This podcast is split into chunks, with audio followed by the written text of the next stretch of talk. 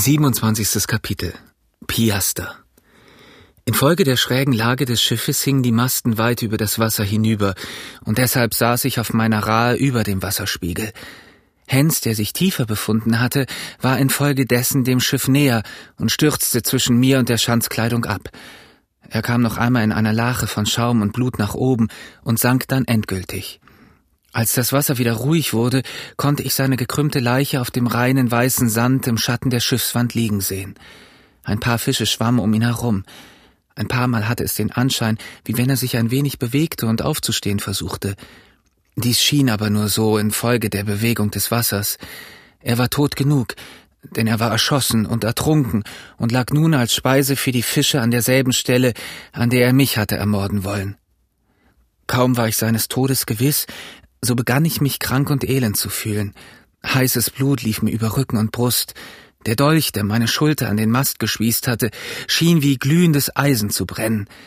Aber es waren nicht so sehr diese wirklichen Schmerzen, die mich unglücklich machten. Denn diese, so schien es mir, hätte ich ohne einen Klagelaut ertragen können. Es war die Angst, dass ich von meiner Rahe in das stille, grüne Wasser hinabstürzen und daneben der Leiche des Schaluppmeisters liegen würde. Ich klammerte mich mit beiden Händen fest, bis mir die Nägel wehtaten, und schloss meine Augen, wie wenn ich dadurch die Gefahr mir selber verbergen könnte. Allmählich aber kam ich wieder zur Besinnung, mein Pulsschlag wurde wieder ruhig, und ich hatte meine Selbstbeherrschung zurückerlangt. Vor allen Dingen wollte ich den Dolch herausreißen, aber entweder stak dieser zu fest oder ich verlor die Nerven, jedenfalls ließ ich mit einem heftigen Schauder von meinem Beginnen ab. Merkwürdigerweise brachte gerade dieser Schauder mir, was ich wollte. Das Messer hätte mich nämlich auf ein Haar überhaupt gefehlt. Es war unmittelbar unter der Haut durch das Fleisch hindurchgefahren, und dieses Stück Haut zerriss, als ich zusammenzuckte. Die Blutung wurde allerdings stärker, aber ich war wieder mein eigener Herr und war nur noch mit Jacke und Hemd an den Mast gespießt. Meine Kleider riss ich mit einem starken Ruck los und kletterte dann an den Steuerbordwanden wieder auf das Deck herab. Um alles in der Welt hätte ich mit meinen zitternden Gliedern es nicht gewagt, an den überhängenden Besanwanden herunterzuklettern, von denen Israel Hans herabgestürzt war. Ich ging in die Kajüte hinunter und verband meine Wunde so gut ich konnte. Sie schmerzte mich stark und blutete immer noch heftig, aber sie war weder tief noch gefährlich und behinderte mich nicht sehr im Gebrauch meines Armes. Dann sah ich mich um und da das Schiff jetzt gewissermaßen mein eigenes war, so begann ich daran zu denken, es von seinem letzten Passagier zu säubern, dem toten O'Brien. Er war, wie ich gesagt habe, gegen die Schanzkleidung geworfen worden und lag dort wie eine grässliche, unheimliche Puppe, wie eine Puppe in Lebensgröße, aber ohne Lebensfarbe. Da er so dicht an der Schanzkleidung lag, hatte ich es bequem mit ihm. Und da die Gewohnheit tragischer Abenteuer mich so ziemlich gegen alles Grausen vor dem Tode abgestumpft hatte, so packte ich ihn um den Rumpf, wie wenn er ein Sack voll Spreu wäre, und warf ihn mit einem kräftigen Schwung über Bord. Mit einem lauten Klatschen schlug er auf das Wasser auf. Die rote Mütze löste sich von seinem Kopf und schwamm auf der Oberfläche. Und sobald die Ringe sich im Wasser geglättet hatten, konnte ich ihn und Israel Hens Seite an Seite liegen sehen, beide in der zitternden Bewegung des Wassers zuckend. O'Brien war zwar noch ein ganz junger Mann, aber schon sehr kahlköpfig gewesen. Da lag er nun, sein kahler Kopf zwischen den Knien des Mannes, der ihn getötet hatte, und die schnellen Fische schossen über den beiden hin und her. Ich war jetzt allein auf dem Schiff. Es war gerade eben Hochflut gewesen, und die Ebbe hatte wieder eingesetzt. Die Sonne war so dicht am Untergehen, dass bereits der Schatten der Fichten auf dem Westufer über den Ankergrund fiel und ihre Umrisse auf dem Verdeck abzeichnete. Die Abendbrise hatte sich aufgemacht, und obgleich der Berg mit den beiden Gipfeln von Osten her den Wind abhielt, summte es im Tauwerk und die schlaff herabhängenden Segel knatterten leise. Ich merkte, dass das Schiff in Gefahr kommen konnte. Die Klüversegel konnte ich leicht losmachen, so dass sie auf das Deck fielen, aber mit dem Hauptsegel ging es schwerer.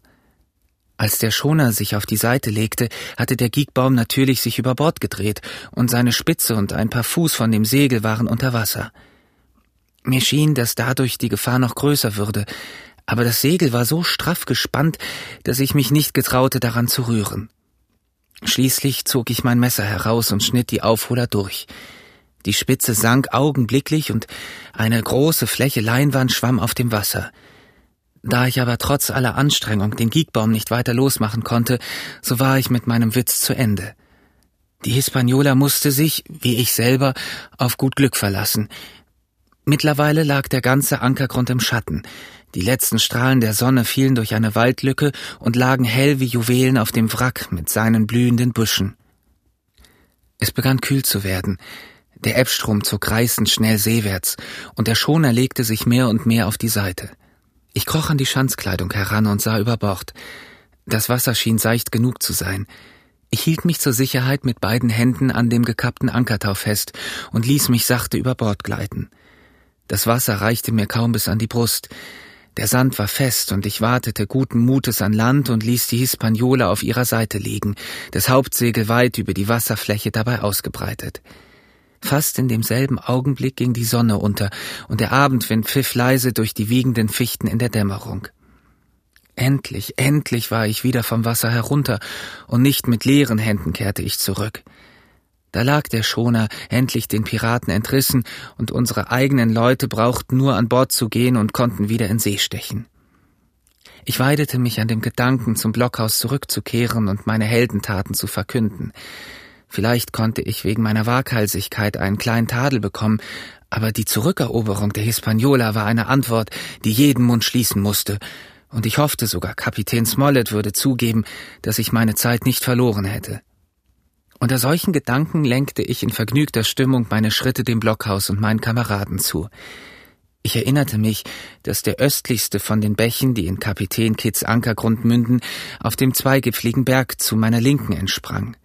Deshalb ging ich in dieser Richtung, um den Bach an einer schmalen Stelle überschreiten zu können. Der Wald war ziemlich licht, und indem ich mich an dem unteren Rande hielt, hatte ich rasch den Berg umgangen, und bald darauf konnte ich durch den Bach warten, dessen Wasser mir nur bis an die Waden reichte. Auf diese Weise kam ich in die Nähe der Stelle, wo ich Ben Gunn getroffen hatte. Ich sah mich deshalb nach allen Seiten um, als ich vorsichtig weiterging. Es war inzwischen tiefe Nacht geworden, und als ich aus der Kluft zwischen den beiden Berggipfeln ins Freie trat, bemerkte ich am Himmel eine wabernde Lohe. Ich dachte mir, der Inselmann koche wahrscheinlich an einem hellen Feuer sein Abendessen. Indessen wunderte ich mich im Geheimen über eine solche Sorglosigkeit, denn wenn ich diesen Feuerschein sehen konnte, so musste wohl auch Silver ihn von dem Lager an der sumpfigen Wiese erblicken können. Es wurde allmählich immer finsterer, es kostete mir große Mühe, auch nur einigermaßen die Richtung einzuhalten. Der Doppelberg hinter mir und das Fernrohr wurden immer undeutlicher in ihren Umrissen. Nur wenige Sterne waren am Himmel und schimmerten mit schwachem Glanz. Ich wanderte in einem tiefen Talgrunde und geriet fortwährend in Gebüsche hinein oder stürzte in Sandgruben. Plötzlich wurde es um mich herum heller. Ich blickte auf.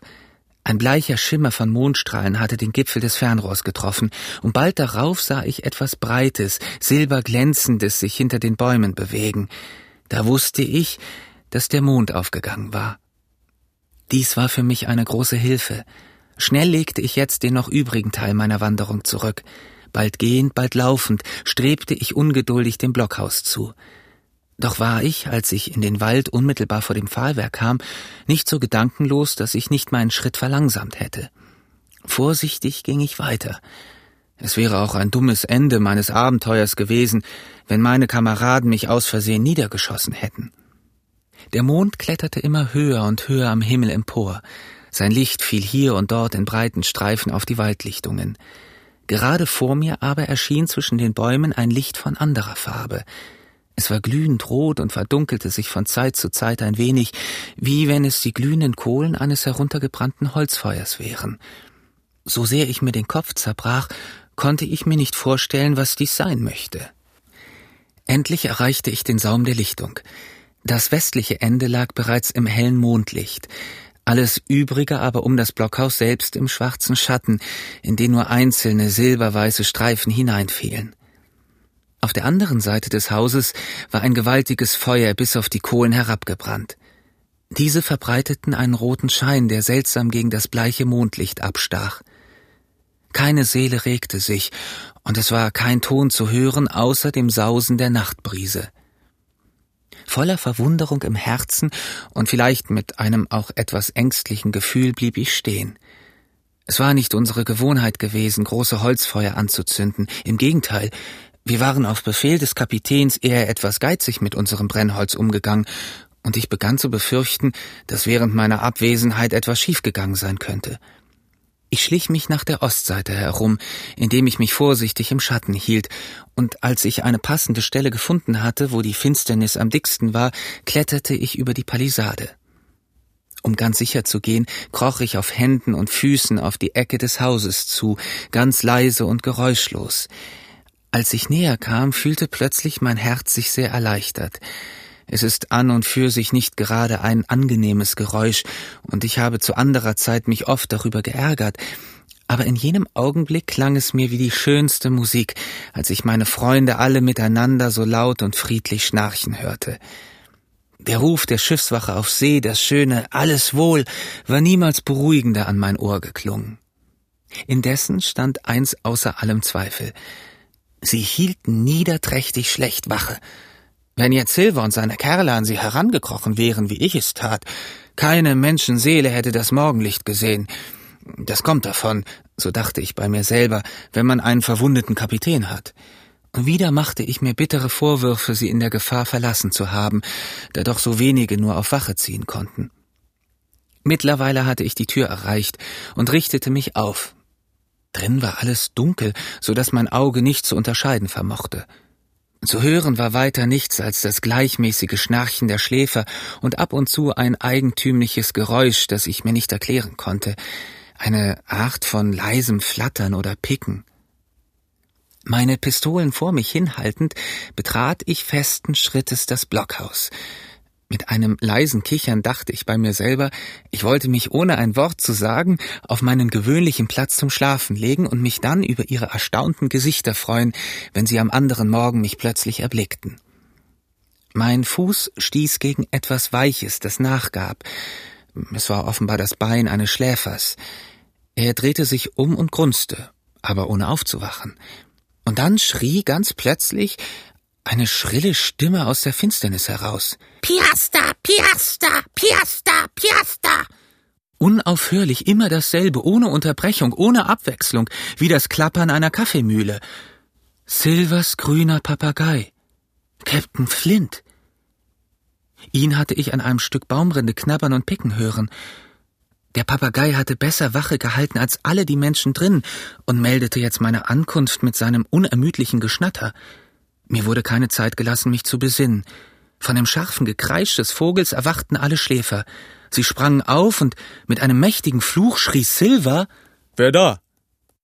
Ich drehte mich um und wollte hinausspringen, lief aber gegen einen Menschen an, prallte von ihm ab und fiel einem zweiten in die Arme, die sich sofort um mich schlossen und mich nicht wieder losließen.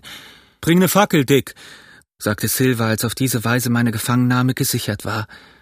Einer von den Leuten verließ das Blockhaus und kam gleich darauf mit einer Fackel wieder herein.